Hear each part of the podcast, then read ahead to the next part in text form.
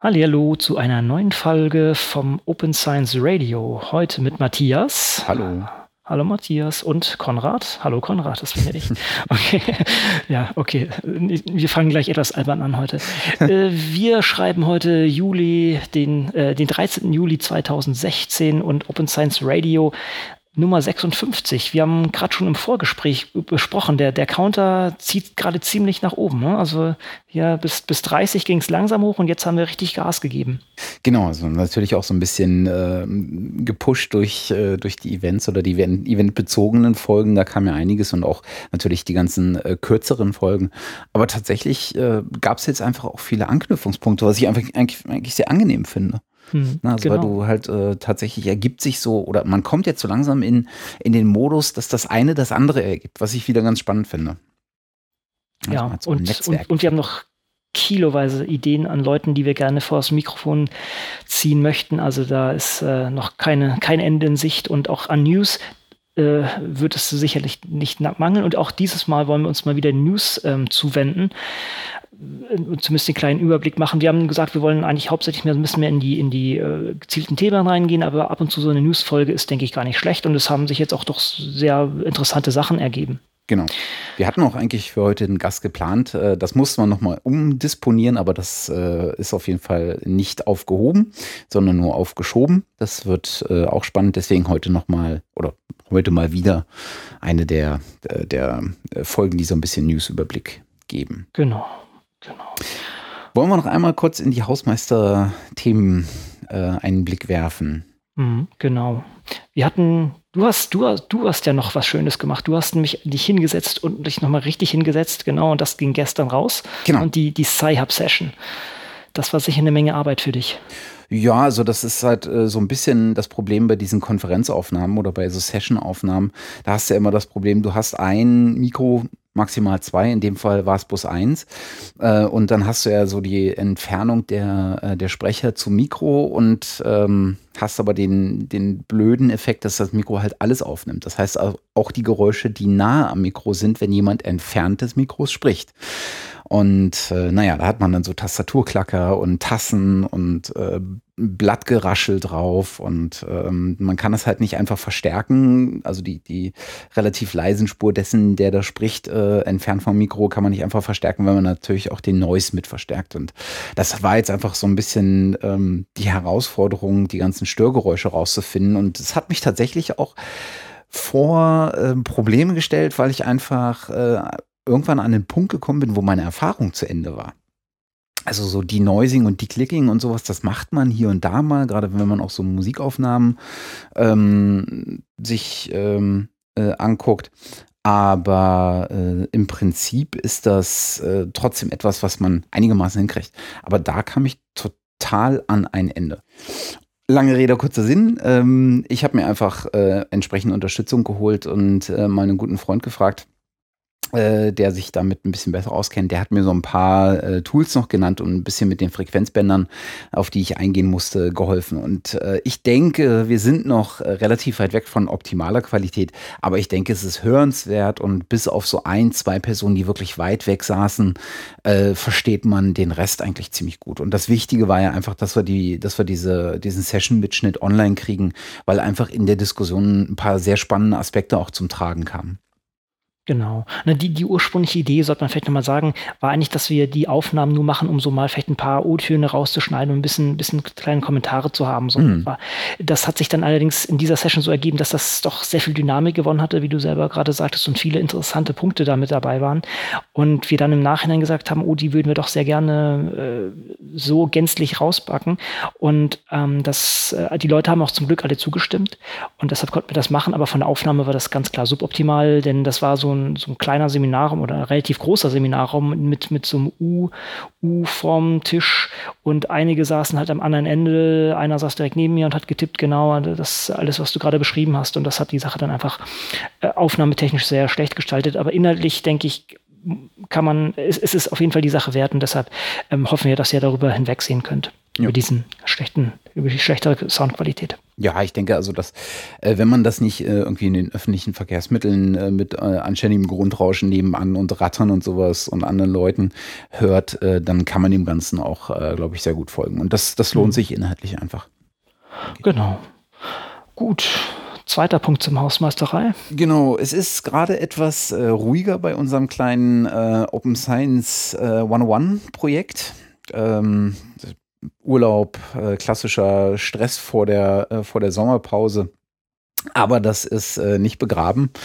Äh, und da geht es sicherlich auch demnächst weiter. Wir sind aber trotzdem genau. Äh, für jeden, der da gern äh, Einwürfe machen möchte oder sowas, immer her damit. wir gucken da drauf und, und lesen mit und antworten auch. Ähm, bloß gerade sind wir ein bisschen außerhalb des wirklich produktiven Zyklus. Genau. Und wir wollen das auch so gestalten, dass man, oder dass wir den wir, wir haben den Open Science Call, also den AG Open Science Call einmal pro Monat und wir wollten eigentlich immer noch einen Anschluss-Call direkt ja, also im, im, Anschluss an diesen Call äh, ein, eine Besprechung zu, zum Open Science 101 haben. Dann hat man auch den monatlichen Austausch dazu und bleibt up to date und kann gucken, wo Lücken sind und was noch gemacht werden muss. Das, das geht bald wieder in die Vollen, wenn die Sommerpause entsprechend, äh, wenn die vor, wenn der Vor-Sommerpausenstress äh, fertig ist und dann die Sommerpause ähm, äh, vorbei ist, denke ich, können wir da wieder volle Energie reinstarten. Ja. Gut, dann apropos reinstarten, dann legen wir gleich los mit unseren klassischen Themen. Ne? Ja. Ähm, SIW war wieder unterwegs. ein, ein Schatten flattert durch die Nacht und äh, kauft heimlich oder gar nicht so heimlich ähm, interessante äh, Wissenschaftskommunikations, ähm, pu wissenschaftliches Publizieren äh, related Lösung. Meine Güte, heute habe ich auch echt ein, ein Artikulationsproblem. Genau, äh, SIW hat sich jetzt nach Mendeley also äh, SSRN, das äh, Social Science äh, Research Network, einverleibt, äh, was im Prinzip so ein Preprint äh, Repository ist, was vor allen Dingen im Bereich der ähm, Social Sciences und der Rechtswissenschaften Anklang findet. Ähm, also im, im weitesten Sinne auch durchaus Humanities. Und äh, das ähm, äh, hat sich Elsevier jetzt äh, einfach gekauft. Und ähm, naja, wir kennen ja die Vorbehalte, die sind auch ähm, hier ähnlich gelagert wie bei Mendeley, äh, nämlich dass äh, diejenigen, die als User äh, dieses SSRN nutzen, vor allen Dingen dort ihre Paper äh, auch publizieren, äh, was mittlerweile, äh, glaube ich, 670.000 Paper ungefähr sind, äh, von insgesamt so mhm. 300.000 Autoren, also eine ganze Menge Holz auch, ähm, dass die jetzt so ein bisschen befürchten, dass sich über diesen Weg hintenrum äh, einfach äh, das Copyright beispielsweise ändern wird. Also dass LCW, die ja durchaus bekannt sind für eher restriktives Copyright-Handling, ähm, jetzt auch ähm, über AGB-Änderungen, Term, Terms of Services oder ähnliches Änderungen, ähm, die äh, Nutzung äh, der auf dem SSAN liegenden äh, Papers äh, verändert. Plus auch wieder hier der Vorwurf, dass sie eigentlich die Akquise bloß gemacht haben, nicht weil sie ein, ein neues Journal oder ein weiteres Journal in ihrem Portfolio haben wollen, sondern weil sie einfach an die Nutzungsdaten ran wollen. Ne? Mhm. Und auch hier einfach die Befürchtung, dass LCW äh, mit den Nutzungsdaten dann am Ende Schmu betreibt. Und ich würde das gar nicht so äh, wahnsinnig weiter vertiefen. Ich meine, unsere Haltung zur LCW ist äh, weit bekannt. ähm, ja. Aber ich habe zwei kurze Artikel dazu gelesen, die ich äh, durchaus lesenswert, äh, lesenswert fand. Äh, das eine ist David Dobbs im äh, New Yorker. Was mich gewundert hat, dass, mhm. dass der New Yorker über solche Themen berichtet. Ganz genau. Mhm. aber David Dobbs ist, bloggt auch selber unter Neuron Culture, glaube ich. Äh, und äh, der hat äh, also auch so ein bisschen Zugang zu, diesen, zu dieser Wissenschaftswelt und hat da ein paar ähm, Gedanken geäußert unter dem Titel äh, When the Rebel Alliance Sells Out. Finde ich einen sehr, sehr treffenden Titel. Also äh, dafür schon mal ähm, Thumbs up. Ähm, und äh, das zwei, der zweite Artikel, der durchaus lesenswert ist, ist von Paul Gauder. Äh, Paul Gauder ist ähm, Jurist und äh, beschäftigt sich, sich des Öfteren mal mit den so Themen Open Science, Open Access, vor allen Dingen Open Access in den, auch in den Rechtswissenschaften. Und der hat auf Medium äh, was äh, veröffentlicht Ähm, und äh, da kann ich äh, bei beiden Artikeln durchaus empfehlen, äh, da mal reinzugucken. Ähm, ich habe jetzt, würde jetzt äh, davon Abstand nehmen, einfach die Artikel zusammenzufassen, weil äh, das lohnt sich einfach die Lektüre selber. Und äh, dann äh, kann man sich da auch anschließend die eigene Meinung bilden. Mhm. Gut, kommen wir zum nächsten Abschnitt. Das ist dann Open Access und Lizenzen. Und wir hatten das gleich mal erwähnt, oder wir hatten es auf jeden Fall gesagt, dass äh, meines Erachtens John Bohannon diesen Artikel geschrieben hat äh, über Sci-Hub. Äh, also wer, wer sind die Nutzer von Sci-Hub? Er hat da Rohdaten bekommen von, von Sci-Hub, die äh, gewisserweise noch, noch anonymisiert wurden. Und diese Daten waren verfügbar und der Bastian Greishacke hat die sich genommen und noch mit anderen Daten äh, zusammengeführt und äh, miteinander korreliert und hat da doch sehr spannende Sachen gesehen. Er hat es, glaube ich, auch gegen die ähm, Bevölkerungsgröße äh, gemappt und, und verschiedenste andere Sachen. Das ist, denke ich, ganz, ganz nette, ganz, ganz nette Übersicht, äh, wie diese Daten ähm, teilweise vielleicht auch zu, begründet, äh, zu begründen sind. Mhm. Ja. Auf jeden Fall lesenswert ganz, ganz schöne Übersichten hat er, also schöne Visualisierungstypen hat er, äh, hat er genutzt, finde ich. Also gerade mhm. dieses, ähm, was so ein bisschen wie so ein, mhm. wie so ein Verteilungsdiagramm aussieht.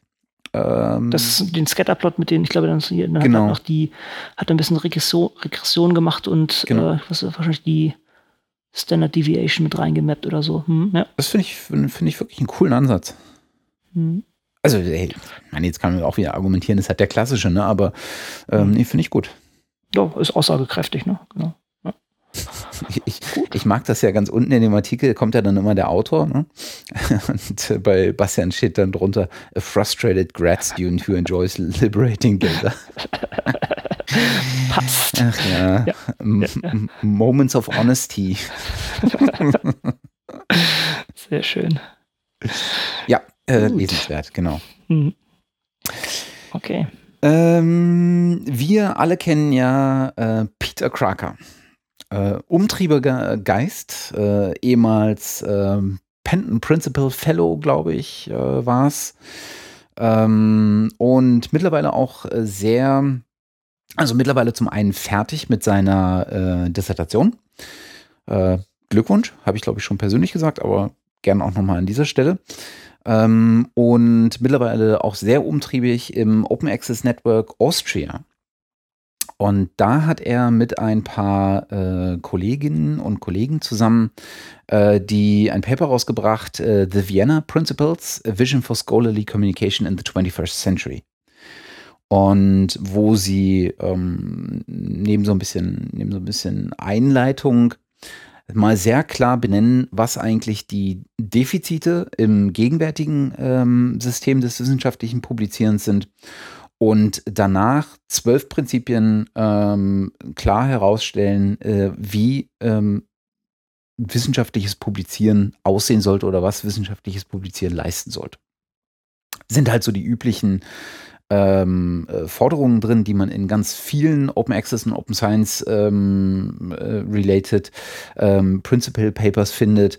Ähm, Accessibility, äh, Reusability, Reproducibility, Transparency. Aber es ist halt sehr explizit auf das äh, wissenschaftliche Publizieren gemünzt und halt auch nochmal wirklich kurz und knapp herausgestellt. Und das finde ich, äh, finde ich super.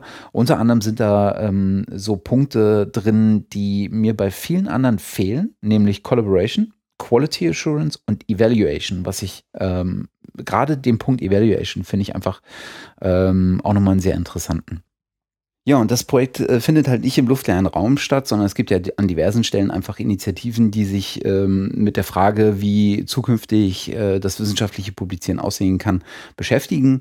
Und äh, unter anderem haben sich da, ähm, hat, hat sich da das Autorenteam der Vienna Principles äh, auch abgestimmt mit so Initiativen wie der äh, Working Group for Scholarly Science, äh, Scholarly Communication ähm, bei Force 11. Also ich denke, da ist, äh, das, das traut man auch äh, dem, dem Peter und seinen Kolleginnen und Kollegen zu, äh, dass sie da nicht mit Scheuklappen durch die Welt laufen, sondern da gucken, wo links und rechts ähnliche Initiativen äh, existieren und äh, was da die Aktivitäten und was da so die Common Ground sind und äh, das dann äh, mit aufnehmen und äh, nicht abseits äh, liegen lassen. Insofern äh, schönes Projekt, weil äh, einfach sehr klar herausgestellt und wie gesagt, in den zwölf Prinzipien sind einfach so ein paar drin, die ich nicht oft lese. Sowas wie Collaboration, sowas wie Evaluation, ähm, sowas wie Validating the Progress äh, Process äh, und äh, das finde ich schon ganz, ganz gut. Mhm. Wenn das jemand gut machen kann, dann der Peter. Genau. gut. Okay, und weiter geht's im Open Access und Lizenzenbereich. Der uns allbekannte ähm, Preprint Server Archive äh, wird bald etwas mehr äh, Funding bekommen, um ihn etwas zu modernisieren. Ne? Und Archive ist ja so, wirklich so für Mathematiker und äh, Physiker eigentlich die große Anlaufstelle. Und, und ja, das wird entsprechend gewertschätzt und äh, es soll etwas modernisiert werden. Es gab auch noch eine Umfrage, was die Nutzer wirklich möchten. Und das ist teilweise sehr, sehr durchwachsen ähm, ob solche Änderungen überhaupt nötig sind oder und gewollt sind. Äh, unter anderem werden äh, Links zu den referenzierten äh, Publikationen gewünscht. Das ist relativ hohen äh, hohen Zuspruch bekommen und auch äh, andere Formate für, die, für den Zitationsexport wurden gewünscht. Äh, also da gibt es verschiedenste Sachen, die geplant sind. Also das ist doch schön, dass da auch Bewegung reinkommt und dass das nicht stillsteht, denn das ist schon ein, eine wichtigere Infrastruktur innerhalb der Community. Mhm. Okay. Und dann sind wir schon bei der neuen Sektion Tools und da läuft uns ein alter Bekannter über den Weg, nämlich Peter Kraker. Schon wieder. Ja, ähm, Im Rahmen seiner Dissertation hat Peter ja äh, das äh, im weitesten Sinne das äh, Bett bereitet äh, für das äh, Projekt Open Knowledge Maps, was er dann letztendlich mit einem äh, Team von einigen Leuten ähm, ja, an den Start gebracht hat. Und ich glaube, die hatten so ein bisschen so ein Soft-Launch und sind jetzt aber vor kurzem ähm, tatsächlich jetzt auch offiziell gestartet. Hatten den Ansturm, glaube ich, gar nicht erwartet. Äh, denn äh, wenn ich das so richtig gesehen habe, waren so einige äh, die ersten Stunden nach dem, nach der offiziellen Ankündigung, äh, die Server dann doch, ähm, naja, schwer unter Beschuss weil einfach viele Leute das ausprobiert haben. Ähm, was äh, Open Knowledge Maps macht, ist ähm, sozusagen ähm, die mal die verschiedenen Strömungen und Aktivitäten äh, innerhalb von ähm, wissenschaftlichen Bereichen, sage ich jetzt mal, kann man vielleicht auch weiter aufziehen, kann man aber auch sehr eng fassen, äh, mal zu visualisieren und darzustellen, wie auf so einer auf so einer Map. Und es gibt so ein paar es gibt äh, auf der Webseite ähm, den Punkt Discover Maps und da gibt es zwei äh, Beispiele, unter anderem äh, eine Map zum, äh, zu diesem Zika-Virus, ähm, wo man sich das Ganze äh, ganz gut angucken kann und dann äh, so in etwa auch ähm, erahnen kann, was es denn eigentlich tut. Ähm, und gerade so dieses, ähm, dieses Verlinkungen und Verbindungen visualisieren ist ja so in den letzten Jahren durchaus hier und da mal aufgepoppt. Das, es gab so Projekte, die das gemacht haben mit Diskursen. Ähm, es gab äh, Projekte, die das gemacht haben mit äh, Personen, kennt man so diese, äh, diese, diese äh, Social Network äh. Und äh, so habe ich das Gefühl, ist, ähm, ist das hier auch intendiert. Und ich finde sowas eigentlich ganz gut, weil man dadurch ein bestimmtes Thema ähm, mal so auf einen Blick tatsächlich und äh, jetzt nicht übertragen, sondern wirklich auf einen Blick mal ähm, sich erschließen kann. Und das äh, finde ich eigentlich ganz gut. Also diese Bird's-Eye-Perspektive, diese Vogelperspektive, äh, wo du dann entscheiden kannst, wo wählst du dann eigentlich deinen, äh, dein, dein, ähm, ähm, dein, den Punkt, an dem du jetzt einsteigst in das Thema. Mhm. Und das finde ich eigentlich man muss natürlich sagen, ziemlich cool. Ja, man muss natürlich sagen, ist es noch relativ eingeschränkt, weil sie es bisher nur auf ähm, ähm den PLOS-Sachen, auf den PLOS-Papern meines mhm. Erachtens gemacht haben. Genau. Und ähm, das kann natürlich noch sehr viel cooler werden, wenn, wenn da mehr reinkommt. Aber es ist halt, bei PLOS ist man einfach auf der sicheren Seite. Man kann einfach alles nutzen, weil es halt alles Open Access ist. Von daher ist es ein, ein schöner Startpunkt, der hoffentlich noch bald ausgebaut wird. Ja. Peter erklärt auch nochmal, ähm, wie immer, so ein bisschen äh, das Problem bei uns. Hm, man, man guckt sich so die Themen an, aber steigt jetzt nicht so tief ein. Es gibt aber einen Blogpost, in dem äh, Peter selbst mal erklärt, was eigentlich, äh, was so der Ansatzpunkt dieser, dieser Open Knowledge Maps ist und was sein Gedanke war, äh, warum das Ganze eigentlich einen Platz und eine Zukunft haben könnte. Und den verlinken wir einfach mit, äh, ist äh, äußerst lesenswert. Gut auch so ein bisschen den Punkt, ähm, wie entdecke ich eigentlich Themen, äh, ist äh, der nächste Punkt auf unserer Liste. Ähm, und ich habe so ein bisschen das Gefühl, dass wir neben PeerJ einen zweiten Liebling haben. Hm. Wer hätte das gedacht? Genau, das äh, Rio Journal. Was ich aber einfach ähm, für mich selber total gut ähm, begründen kann, weil das einfach äh, super gemacht ist und äh, sich gut bedienen lässt. Man kann gut navigieren. Also der, die Haptik der Webseite, die Optik der Webseite, die Usability finde ich alles ziemlich gut gelungen. Und jetzt gibt es eine neue Funktion, nennt sich äh, Research Collections. Und äh, das ist so der, der Ansatz, äh, mal Paper zu verschiedenen oder es sind ja nicht immer nur Paper auf, auf Rio, sondern es können auch genau. Anträge, es können auch Zwischenberichte sein, ähm, sonst was, ähm, mal das zu bestimmten Themen zusammenzugruppieren. Und das finde ich einen äußerst äh, natürlichen Einstieg in ein Thema.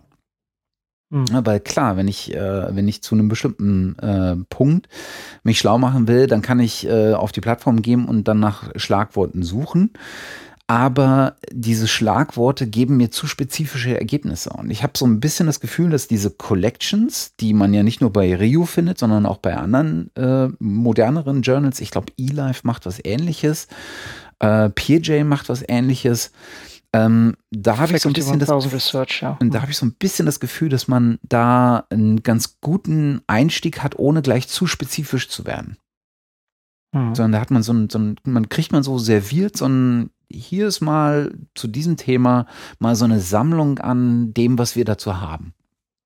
Das ist ja das, was wir, was wir schon sozusagen seit, seit Jahren sozusagen predigen. Ähm, das, letztendlich sollte es darin gehen, dass man diese Journale vielleicht auflöst und eigentlich nur eine große Datenbank hat und dann können sich Communities wieder um Schlagworte gruppieren. Und das Tolle ist halt, man, man kann hier sehr fein ähm, die Granularität bestimmen. Man kann sagen, okay, jetzt will ich hier irgendwas zu einem größeren Thema haben oder jetzt mit so einer Collection vielleicht was zu einem, einem etwas kleineren Thema. Ja. Und das ist, denke ich, ein wunderschöner Ansatz und äh, das muss noch viel weiter ausgebaut werden. Also äh, Journale sind einfach eine, eine Erfindung aus einer Zeit äh, vor dem Internet und das muss man einfach, diese Vorstellung, die wir haben, einfach revidieren und durch neuere und ähm, agilere Sachen eigentlich ersetzen. Und genau das ist so ein, dieses Collections zum Beispiel. Ja. Finde ich gut weiter so. Mhm. Schön ist halt auch mal, was ich, was ich gut finde, ist nicht nur das inhaltlich, sondern ich mag das einfach, wenn du äh, bei so, bei diesen Journals oder bei solchen Projekten eine kontinuierliche Entwicklung siehst. Also es gibt immer wieder neue Features, es gibt immer wieder das Nachdenken darüber, was können wir anders, was können wir neu, was können wir besser machen, was können wir zusätzlich machen, aber auch sozusagen auf, äh, auf dem gleichen Zweig dann äh, immer wieder die Auseinandersetzung damit, ist das, was wir schon mal gemacht haben, wirklich jetzt gerade noch sinnvoll oder war das für jetzt vielleicht kein Erfolg? Ähm, das finde ich einfach super, äh, wenn man sowas äh, mitverfolgen kann und sehen kann. Und insofern äh, kann ich das äh, nur gut heißen, dass man das so macht. Ja, Nächster Punkt auf der Liste ist etwas, was ich, äh, wo ich vor kurzem drauf äh, gestoßen bin. Ähm, ich folge seit einer ganzen Zeit einem Blog, äh, was sich nennt äh, Connected Researcher. Ist, glaube ich, auch ein amerikanisches Blog, ähm, was so ein bisschen sich zum Ziel gesetzt hat, im Prinzip eine Liste äh, zu händisch zu kuratieren von ähm, Tools, die in der Wissenschaft genutzt werden, explizit äh, Tools, die ähm, kollaborativ äh, genutzt werden können und natürlich damit auch mit so einem äh, Blick auf Open Science. Und äh, der Thomas, der das Blog äh, betreibt, macht das halt wirklich händisch und kuratiert und das ist echt umfangreich und ich finde es ziemlich abgefahren das, was da mittlerweile zusammengekommen ist, diese Liste. Und unter anderem bloggt er auch hin und wieder zu Tools, die er entdeckt hat. Und jetzt gab es ähm, einen ähm, einen kleinen Blogpost über ein Tool, was sich nennt Labworm. Und im Prinzip macht Labworm so ein bisschen unsere Tool-News-Section obsolet. äh, Labworm ist eine Plattform, äh, die dafür da ist, äh, dass Wissenschaftler äh, Tools entdecken können, äh, die von anderen Wissenschaftlern äh, geteilt wurden oder empfohlen wurden. Ähm, das Ganze ist also so ein bisschen so hier, ähm, ich nutze für meine Datenvisualisierung ähm, Modeler oder keine Ahnung und dann empfehle ich das mal oder packe das auf die Plattform. Man kann also neue Tools da anmelden veröffentlichen. Und dann gibt es wieder äh, Researcher, die ähm, das konsumieren oder auch ausprobieren und dann vielleicht noch einen Kommentar dazu schreiben, äh, was sie gut finden, was sie vielleicht nicht so gut finden. Und man kann nachsuchen. Es gibt äh, jede Woche äh, legt äh, oder ist auf der Plattform äh, werden die Top 5 äh, Highlight Tools gewählt. Es gibt eine Highlight Tool Sektion, ich glaube 15 äh, für jedes Jahr. Also das ist irgendwie so ein bisschen, ähm, ja, eigentlich so ein bisschen das Tool-Karussell. Und mhm. ich habe da so ein bisschen durchgestöbert und habe tatsächlich so altbekannte gesehen, aber auch ein oder zwei oder drei, die ich durchaus interessant fand da ist halt auch eine Menge sehr Spezifisches drin. Also Tools, Auf jeden die Fall. in einem ja. kleinen Bereich angewendet werden, aber überall anders vielleicht gar nicht so. Aber vielleicht ist genau das der Vorteil äh, habe ich mir so überlegt, weil klar, in dem Moment, wo ich ein Tool finde, was explizit in der Bioinformatik zum Einsatz kommt und nur da zum Einsatz kommt und ich mir das einfach angucke, habe ich aber vielleicht eine Idee, dass das auch sinnvoll einsetzbar wäre in anderen Fachbereichen. Keine Ahnung, in der Physik, wenn es um äh, die Verarbeitung von dem, äh, von dem Verhalten fluider Massen oder sowas geht. Keine Ahnung, aber vielleicht, ich halte das eigentlich für einen sehr, sehr sinnvollen Ansatz, weil dadurch so ein bisschen die Barriere äh, weggenommen wird, dass man sich äh, auch mit anderen Fachbereichen oder von anderen Fachbereichen so inspirieren lassen kann. Und das finde ich auf Basis der Tools-Sache, finde ich das super, weil das wenig davon hat, so nach dem Motto, mh, hm, naja, jetzt bin ich Physiker und muss mich bei den Algorithmen der Bioinformatiker bedienen, weil ich vielleicht keine eigenen schreiben kann. Weißt du, was ich meine? Das ist so ein bisschen, ja, vielleicht so ein bisschen Vorbehalte einfach äh, wegnimmt.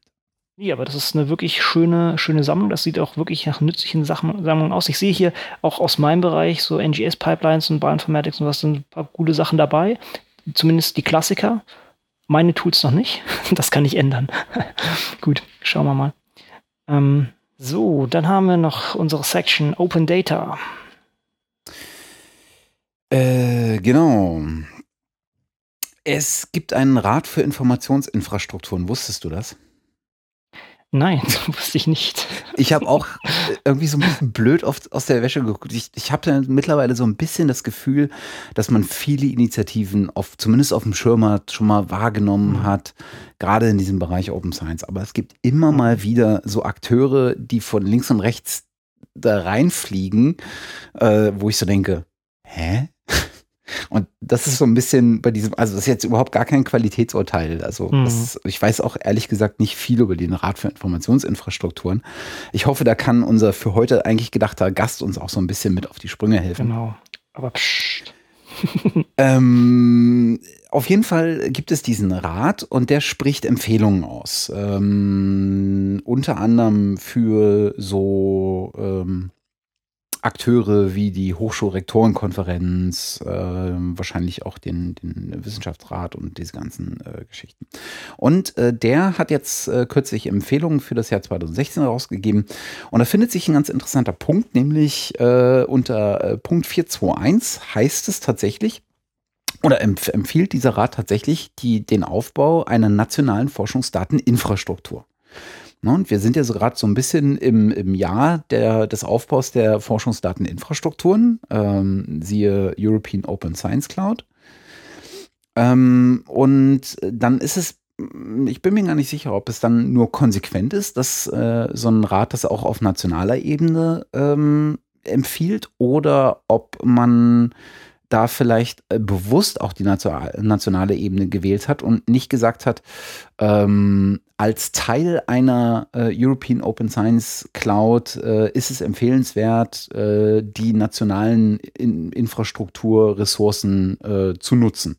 Also ich weiß, was ich meine. Ich bin nicht, so, ja. nicht so sicher, warum man nicht gleich auf die europäische Ebene geht und dann nur auf die nationalen Infrastrukturen zurückgreift, sondern dass man hier explizit von einer nationalen Forschungsdateninfrastruktur spricht. Und man hat sogar eine, eine, halt mit NFDI die Abkürzung dafür. Und ich habe immer so ein bisschen die Wahrnehmung, mhm. wenn es eine Abkürzung dafür gibt, dann ist es auch etwas, was man explizit so als so eine Organisationseinheit einrichten möchte.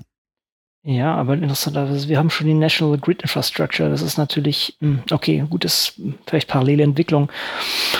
Hm. Wahrscheinlich baut das ja. aufeinander auf. Ne? Und ähm, hm, hm. wir verlinken mal das PDF, aber es gibt unter 4.21 halt den Punkt, da zitiere ich einfach mal, ist nicht lang der Abschnitt. Viele Aspekte des Forschungsdatenmanagements sind generischer und damit übertragbarer Natur, auch wenn die im Wissenschaftssystem generierten Daten selbst insgesamt sehr heterogen sind. Mit Blick auf Kosten und Effizienz können und sollen generische Dienste arbeitsteilig aufgebaut und angeboten werden. Der äh, Rat für Informationsinfrastrukturen schlägt daher die Gründung eines Verbundes vor, der die vorhandenen Kompetenzen bündelt und für eine Grundversorgung mit Speicherinfrastrukturen und Services sowie einen schnellen Kompetenztransfer im Wissenschaftssystem sorgt. Diese nationale Forschungsdateninfrastruktur sollte die Form eines Netzwerks haben, disziplinen- bzw. community-übergreifend angelegt sein und sowohl die existierenden großen Informationseinrichtungen als auch die nationale Ebene der ESFRI-Projekte und die Repositorien weiter in ihren Bedarfen hinreichend homogener Nutzergruppen einbinden.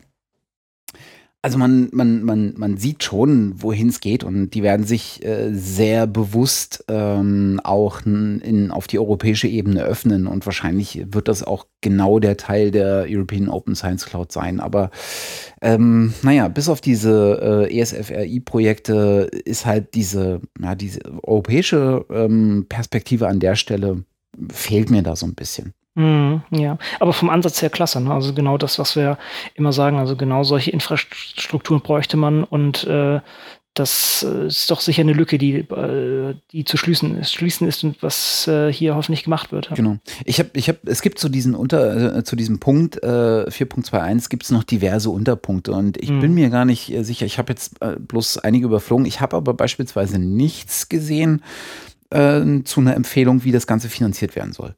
Mhm. Das wäre halt noch spannend gewesen.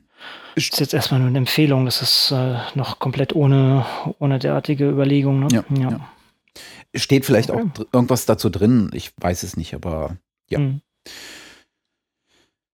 Jo.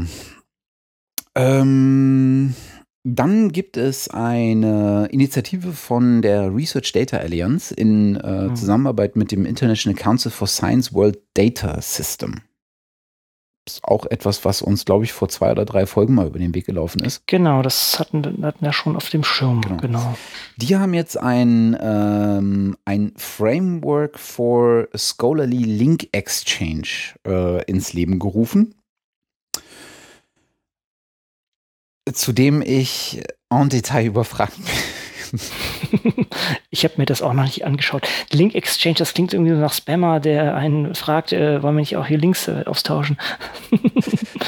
Ja, ich, ich glaube, es geht tatsächlich nee, nee, nee. um äh, sozusagen um, um das Öffnen ne? von bestimmten mhm. Funktionen oder von bestimmten mhm. Daten für äh, Drittanbieter. Mhm. Ähm, und wenn man sich ähm, in, mal die Supporting Organizations anguckt, dann ist da sowas wie Crossref, DataSite, mhm. ähm, OpenAir, ähm, RMAP. Ähm, also durchaus alles auch bekannte ähm, Organisationen und dann, dann wird vielleicht, äh, wird vielleicht auch deutlich, wohin es gehen soll. Ja, das Ample ist auch wieder mhm. dabei. Mhm, stimmt. Die mischen auch überall mit. Ja, guter Laden. Ja. Also wer ähm, das, äh, das soll hier mal nur kurz genannt sein. Äh, da kann man sicherlich ähm, mal genauer nachlesen, was es denn ist. Habe ich jetzt nicht getan zu meiner Schande. Mhm. Dann machen wir nochmal weiter mit einem anderen Punkt. Eine Reaktion auf etwas. Wir erinnern uns, äh, dieser unsägliche Artikel oder Comment im, im New England Journal of Medicine über Research Parasites, also People, äh, also Leute, die von anderen Leuten, die die Daten nehmen und dann in ihre eigene Forschung nutzen, um damit ähm, äh, neue Erkenntnisse zu gewinnen, unmöglich. Also die ganze Community hat sich über diesen Artikel irgendwie weggelacht weil es einfach ein Unding ist. Ne? Das ist dieses bisschen Elfenbeindenken, oh, ich habe hier irgendwie Daten generiert, das sind jetzt meine und, und die gebe ich auch nicht raus, das ist nur alles meins, meins, meins, meins, meins. Und das ist natürlich super lächerlich. Und äh, die Reaktionen waren vielfältig, wie schon gesagt, in der Community. Aber jetzt hat auch die ISCB eine äh, Reaktion verfasst oder ein, ein, ein kleines Statement verfasst. Also die ISCB ist die International Society of Computational Biology, bin ich sogar Mitglied drin. Ähm, und ähm, die haben ganz klar gesagt, das ist natürlich ein Unding und äh, Dat äh, Daten, die mit, mit öffentlichen Geldern finanziert sind, müssen auch entsprechend der Wissenschaft und der äh, Gesellschaft entsprechend zugänglich sein und müssen genutzt werden können. Also alles, was, was hier schon gesammelt wurde, wurde da durch, durch diese starke Or Organisation natürlich auch nochmal unterstrichen. Nur so als kleiner Hinweis, dass ähm, das auch von höheren Ebenen sehr missfällig gesehen wurde, dass, dass es jemand sich sowas überhaupt herausnimmt und äh, mit, mit sowas überhaupt, also sich eigentlich nur lächerlich macht, sowas zu behaupten und sowas zu sagen. Mhm. Es ist ein sehr, sehr, sehr seltsames Verständnis, was diese Leute da an den Tag gelegt haben und ähm, dass sowas in so einem Journal landet, äh, echt, also ja, unbegreiflich. Wie, wie, sagt man das so schön? Da hat der Zensor wieder geschlafen. Ja, aber da war der Zensor wieder pinkeln, glaube ich, ist ja auch die Phrase, aber also, ja, aber stimmt. Also da, da, hat jemand nicht aufgepasst, der hätte aufpassen sollen, denn das ist einfach, einfach peinlich. Also ich, ja, anyway. Gut, weiter geht's zu Peer Review und Metrics. Und äh, da haben wir eigentlich eine wunderschöne Entwicklung und etwas, was wir auch wieder hier, wir können es wieder voll auf die Schultern klopfen, was wir nicht alles Tolle schon vorausgesagt haben oder immer sagen, ähm, okay. Es geht darum, der Journal Impact Factor ist wie hinlänglich bekannt, also zumindest für uns hinlänglich bekannt, totaler Bullshit. Und das war, wir haben es auch schon gesagt, also ich habe ja diese, schon seit einer Weile diese ähm, mir auferlegte ähm, diese auferlegte Aktion, wenn jemand Impact Factor sagt, sage ich Bullshit und erkläre dann warum, denn es ist mathematisch totaler Mumpitz. Ne, also der, der Impact Faktor ist einfach ein sehr schlechtes oder sehr schlechte Metrik, weil, weil es die, den, die durchschnittliche ähm, Zitation äh, äh, innerhalb eines Journals äh, der Paper ähm, äh, darstellt und nicht zum Beispiel der, der, den Median, der sehr viel aussagekräftiger ist. Und das wurde hier in einem kleinen Newsartikel auf Nature, also Nature News, äh, auch zum Besten gegeben, beziehungsweise da gehen sie, also das sind sehr schöne Grafiken, die das auch belegen oder, oder zeigen, dass nämlich die, wenn man sich mal diese Verteilung von Impact-Faktoren anschaut, dass ein Großteil der Publikationen innerhalb eines Journals bei Weitem unterhalb dieser, also unterhalb des Impact-Faktors liegen. Und ähm, also das in diesem Newsartikel wird das äh, gezeigt und äh, sie verweisen ein auf BioArchive abgelegtes Dokument, also eine Publikation, in der, ähm, in der das genau noch diskutiert wird. Die haben sich Daten, glaube ich, bei Thomson Reuters gekauft und, und haben das entsprechend ähm, gezeigt. Und es ist schön, das aus deren Hause zu hören, denn das ist letztendlich, wer ist denn dahinter? Ich schaue hier mal auf die Publikationsliste aus, oder wer das alles ist. Dahinter stehen Leute, ähm, der Executive Editor von PLOS, dann Advocacy Director of PLOS, Editor in Chief von Science, Executive Director of eLife, Chief Editor of the Embo Journal, Head of Editorial Policy, Nature Research, Springer Nature, Publishing Director, The Royal Society, also nur um mal zu zeigen, wer das sagt. Also letztendlich die High-Impact-Journale sagen selber, ähm, das hier ist keine schöne Metrik und das möchten wir auf keinen Fall sehen, dass Leute das nutzen, um ähm, andere Leute zu bewerten oder am einzelnen Publikationen zu bewerten. Es ist ein Journal Impact Factor und man sollte das wirklich nutzen, um Journale mehr oder minder bewerten zu können. Und sie verweisen auch auf Dora, also diese ähm, ja, äh, was ist denn das, ein Agreement sozusagen auch äh, sozusagen nicht auf Impact-Faktoren zu schauen, wenn man Leute anwirbt oder wenn man äh, Stellen ausschreibt. Und ich glaube sogar, ich muss gerade nochmal nachschauen, ich glaube Thomson Reuters selber ähm, sagt auch, dass es, also auch in diesem Newsartikel werden sie da zitiert, dass der dass der nicht dafür genutzt werden soll, der Journal Impact Factor. Und das ist auch ganz, ganz wichtig. Und wenn man sich dann vor Augen hält, wenn man sich hier teilweise bei deutschen Universitäten auf höhere äh, Stellen bewirbt, muss man irgendwie einen aufsummierten Impact Faktor angeben oder einen aufsummierten Impact Faktor der Top 10 Paper, äh, sieht man, dass das total hirnrissig ist und dass das unbedingt aus den Köpfen raus muss, das als Metrik zu nutzen, um Leute zu bewerten und, und Mittel und Stellen zu vergeben. Mhm. Und das ist ein sehr schönes Signal und, und äh, ich hoffe, dass ähm, sagen wir so, wenn man mit so einem hier Nature News rumwedelt und oder so einen, einen entsprechenden Artikel irgendwo hinlegen kann, ist das schon schon be besser, auch wenn man, wie schon sagt, mathematisch es immer belegen konnte, dass es eigentlich totaler Mumpitz ist. Hm. Ich, ich weiß nicht, ob das schon wirklich äh, in den Anfang steckt, aber ich frage mich übrigens jedes Mal, wenn wir über Metriken sprechen, wann dann äh, die Diskussion losgeht, dass auch sowas wie Altmetrics eigentlich bescheiden ist. Sozusagen, dass jegliche Metrik hm. eigentlich immer irreführend ist.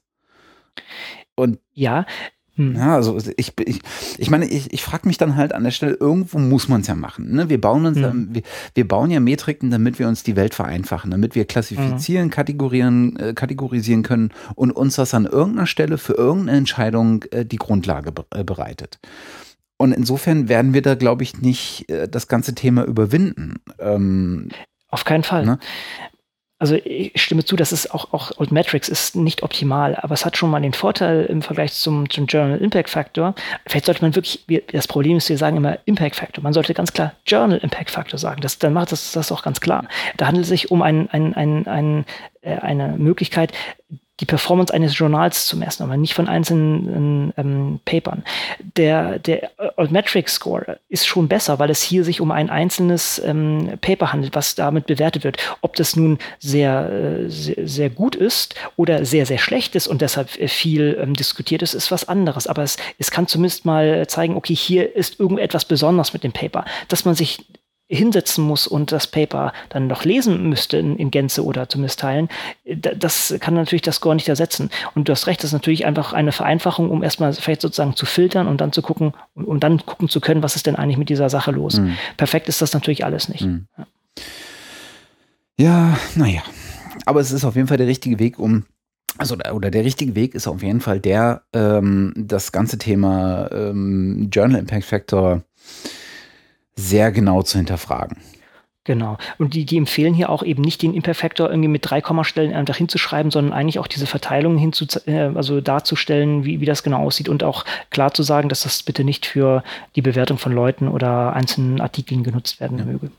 Das finde ich übrigens ein, äh, auch einen durchaus spannenden ähm, Aspekt. Ein Vorteil äh, von Altmetrics ist ja äh, beispielsweise, dass sie ähm, diesen, diesen Donut, mhm. dass Donuts sehen kann, aus was für Aspekten sich dieser äh, Faktor jeweils zusammensetzt.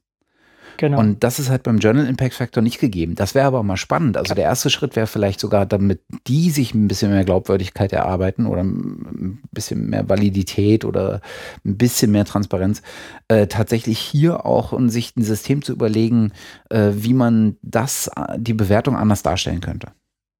Hm. Oder überhaupt visualisieren ja. könnte. Ja, äh, es wird ja auch als Teil dieses Papers wird auch gesagt, die sie empfehlen den Publishern ihre Zitationslisten offen bei Crossref ähm, abzugeben, damit auch die Sachen nachanalysiert werden können. Das ist schon mal ein wichtiger Punkt. Ähm, ja, also ich, ich persönlich nutze auch Altmetrics auf meiner persönlichen Website. Ich link das gerne rein, eben weil man da genau sieht, okay, das wurde irgendwie fünfmal getwittert und, und ist bei drei Blogposts irgendwie untergekommen. Das, ich mag diese Transparenz und genau das gleiche bräuchte man natürlich auch für diese Journal Impact Faktoren wo, oder diese Verteilung, das wird auch gesagt, dass man einfach das mal aufzeigt. Aber natürlich ist das Beste natürlich, wenn ich bei jeder meiner einzelnen äh, Publikationen auch sagen kann, es wurde so und so häufig zitiert und eigentlich dieses Zitationsnetzwerk hätte. Ne?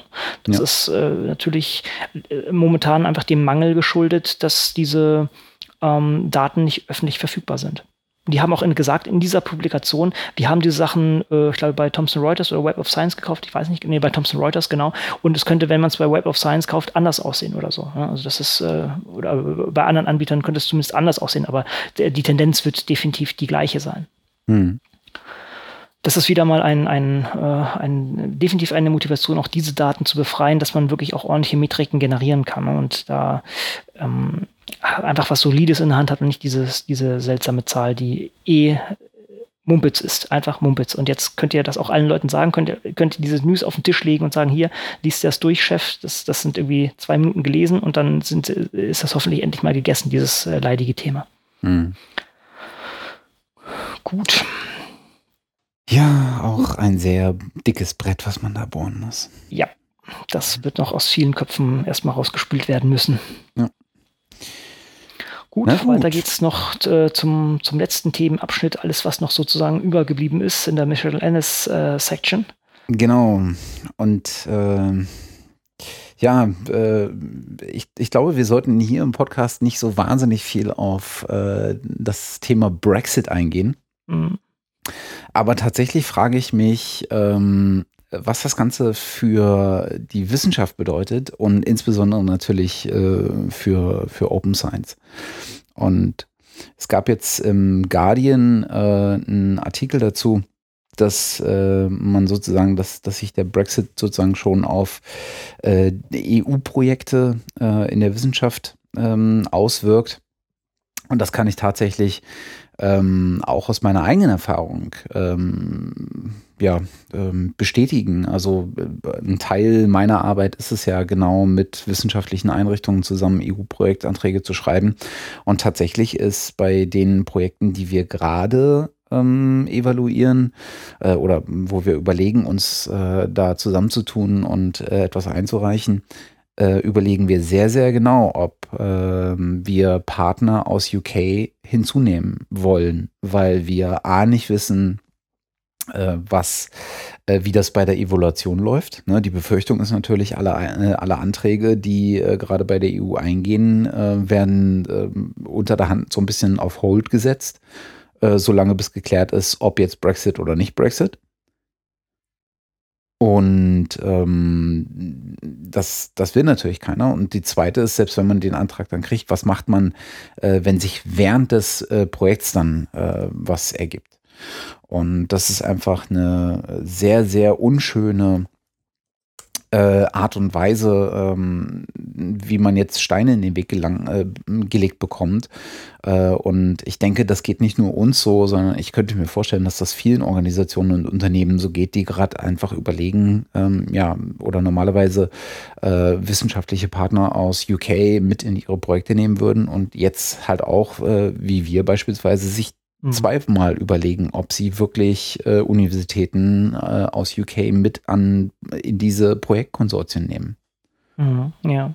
Und man muss natürlich auch sagen, ähm, England ist auf Seiten von Open Science ein richtiges Zugpferd immer gewesen. Da gibt es viele sehr, sehr starke Gruppen. Also das ist wirklich sehr, sehr schade, wenn, wenn das wirklich so kaputt geht. Also die, die Gruppen wird es weiterhin geben. Das, das Problem ist bloß, sollte England wirklich ähm, aus der EU austreten, diese Gruppen haben schon eine wahrnehmbare Lobby in Brüssel. Und diese würden sie dann verlieren. Und was, also es würde so ein bisschen vielleicht auch Input-Vakuum äh, entstehen äh, für, ähm, für das Thema äh, Open Science äh, Lobby in, äh, in Brüssel. Und das wäre natürlich einfach extrem schade. Hm. Ah ja. Gut. Ähm, wir haben äh, natürlich auch den zweiten Kandidaten unserer, äh, unserer Lieblingshaustiere, hätte ich jetzt beinahe gesagt. Mhm. Äh, keine Folge ohne LCW, aber auch keine Folge ohne PJ. Ähm, PJ hat jetzt einen äh, Move hingelegt, den ich gar nicht so für möglich gehalten hätte, oder äh, anders, über den ich gar nicht nachgedacht hätte. Äh, es gibt jetzt tatsächlich die Möglichkeit, und sie probieren es zumindest mal in einer Beta-Version aus, dass man, ähm, wie nennt man das, ähm, Stellenausschreibungen im weitesten mhm. Sinne äh, auch bei Ihnen auf der Plattform äh, ausschreiben kann. Was ich einen sehr, sehr cleveren Zug halte. Weil du auf PeerJ natürlich Leute mit einem bestimmten Mindset findest und mhm. du damit sehr genau ähm, auch versuchen kannst zu zielen, wen du gerne hättest, der sich bei dir bewirbt. Und das finde ich den spannenden Aspekt. Also, dass PJ jetzt eine Jobbörse macht, äh, das ist schon, schon irgendwie ähm, clever, aber ich finde Ähm, die Cleverness ist tatsächlich, spielt sich tatsächlich auf Seiten derjenigen, die da Job-Postings äh, oder Stellenausschreibungen einstellen, aus. Weil die haben natürlich eine gewisse Audience. Hm? Hm, temporär natürlich nur, solange das Ganze, sozusagen, solange es noch so eine hippe Sache ist. wenn es jetzt sozusagen erstmal, wenn es erstmal zum Mainstream wird, dann ist es vielleicht nicht mehr ganz so. Aber ja, stimme ich dir zu. Also ich, ich sehe, ich, ich, ich, ich, weiß, was du, was du meinst, ja. Ich denke, es ist auch ein äh, valides Finanzierungsmodell. Also jetzt machen sie erstmal umsonst oder kostenlos, sagen wir das so. Ich denke, das, das wird sich dann irgendwann ähm, Ach so, das schreiben sie, glaube ich, sogar, oder? Nicht, nee, nee, die machen es bisher nur, nur frei. Ähm, aber das kann natürlich sein, dass es dann, wenn das immer etabliert ist, dass das dann auch entsprechend zu äh, Geld einfach in die, in die Kasse ja. bringt. Was, was ich jetzt auch finde, okay, das ist, äh, äh, finde ich jetzt nicht verwerflich. Ne? Also was, was, sie, was sie machen oder wo sie dann äh, das Ganze als Payment-Modell fahren werden, ist, dass du dann äh, das entsprechende Jobposting äh, als, ähm, ähm, als, als als Zusatzinformationen bei einem äh, Artikel äh, mit angezeigt bekommst, der sozusagen im mhm. selben Themenfeld liegt. Naja, ah okay. Ne? Mhm. Was natürlich dann äh, wirklich super zielgruppengenau ist. Mhm. Wir mal schauen. Also ich denke, wir hatten es ja schon am Anfang gesagt, dass sie experimentieren mit verschiedenen Sachen herum. Ich meine, äh, das Kostenmodell ist halt super knapp gestrickt bei denen. Deshalb müssen sie, also sagen wir so, ne, die, die, die, die Kosten für die Artikel sind relativ gering. Von daher müssen sie wahrscheinlich noch andere Sachen fahren. Da bin ich mal ja. gespannt, wie, wie sich das entwickelt. Oder es sollte jetzt auch nicht zur, zur Spam-Hölle werden. Und mit, mit, sagen wir mal, mit, mit Job-Advertisement äh, kann man, denke ich, noch gut leben. Ne? Das ist ja. weniger ein Problem. Genau. Ja. Und der letzte Punkt auf unserer Liste äh, hat auch was mit Experimentieren äh, zu tun. Mhm. Christian Heiser, ähm, den meisten äh, unserer Hörer dürfte er äh, bekannt sein, ähm, macht bei der äh, Wikimedia äh, mit, glaube ich, als einer der Vorstände, wenn ich mich nicht täusche, ist Mitglied im, in der AG Open Science und hat unter anderem über die letzten Jahre seine ähm, Dissertation äh, zum Thema Open Science gemäß den ähm, äh, Grundlagen und den Prinzipien von Open Science natürlich auch äh, offen geschrieben. Und Netzpolitik hat jetzt äh, mal, nachdem seine äh, Dissertation jetzt abgeschlossen ist, äh, und er abgegeben hat, ähm, hat ihn mal zum Interview gebeten und es gibt auf äh, netzpolitik.org äh, ein ganz kurzes verschriftlichtes Interview, äh, was glaube ich der Leonard, äh, Leonid äh, Dobusch geführt hat, mit Christian, wo er ihn so ein bisschen zur Motivation und, ähm, und das Ganze drumherum befragt. Sehr schön. Auch nochmal Glückwunsch. Ja, genau. Dass das nun abgeschlossen ist. Ja, war, war auch ein wirklich äh, spannender Prozess, äh, ihn das einfach so zu begleiten. Also sowohl seine Toolauswahl als auch so die Schwierigkeiten und äh, Nicht-Schwierigkeiten, die damit entstanden sind, äh, seine Umfragen, äh, die, die offene Auswertung des Ganzen sozusagen. War durchaus auch ein spannender Prozess, das mal äh, so als quasi Leser in Anführungsstrichen zu begleiten. Mhm. Ja, Gut, dann haben wir es ja schon fast wieder. Was heißt fast? Wir haben, dann haben wir es schon wieder. Das war ein kleiner Ausflug durch die äh, News, die doch diesmal so relativ neu waren. Das ist, äh, hat sich nicht allzu viel angestaut diesmal. Beziehungsweise daher, wir haben das Angestaute gar nicht erst aufgemacht. Sagen wir das so.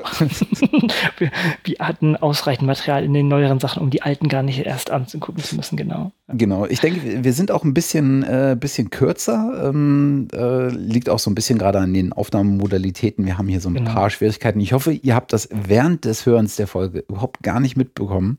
Genau. Äh, aber das passiert. Mal, Genau, das nur als Erklärung, äh, warum wir so ein bisschen zeitiger hier heute Schluss machen. Genau. Dann würde ich sagen, äh, bis zum nächsten Mal und nochmal danke fürs Hören und äh, danke dir, Matthias, für das interessante Gespräch und die vielen, vielen tollen Sachen, die du wieder rausgekramt hast. Immer wieder eine Freude. Ja, gerne, gerne. ähm, ebenso äh, dir vielen Dank und äh, vielen Dank äh, an euch da draußen fürs Zuhören. Macht's gut, bis dann. Tschüss. Tschüss.